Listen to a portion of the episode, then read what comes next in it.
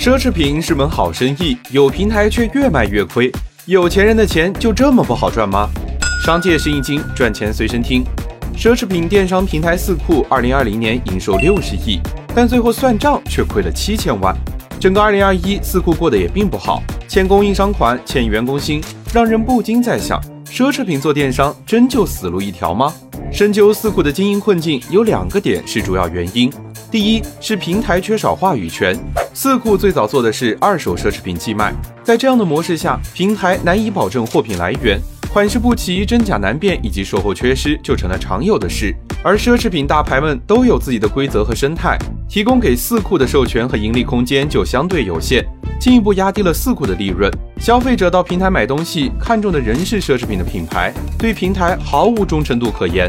第二点是电商销售无服务，奢侈品客单价高，但复购率低。奢侈品的主流消费用户追求的是愉悦的购物过程和尊贵的服务，而这些恰好是电商模式欠缺的。电商平台需要充足的低价货源，又需要庞大的消费群体，本身就与奢侈品的理念背道而驰。围绕着核心服务用户，四库也想过做高端消费的线下店，不仅卖珠宝首饰，也做豪车游艇。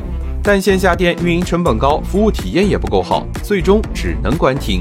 缺少话语权和销售服务，让四库陷入了获客难、转化难的困境。虽然营收成本亮眼，但成本高企导致净利低下。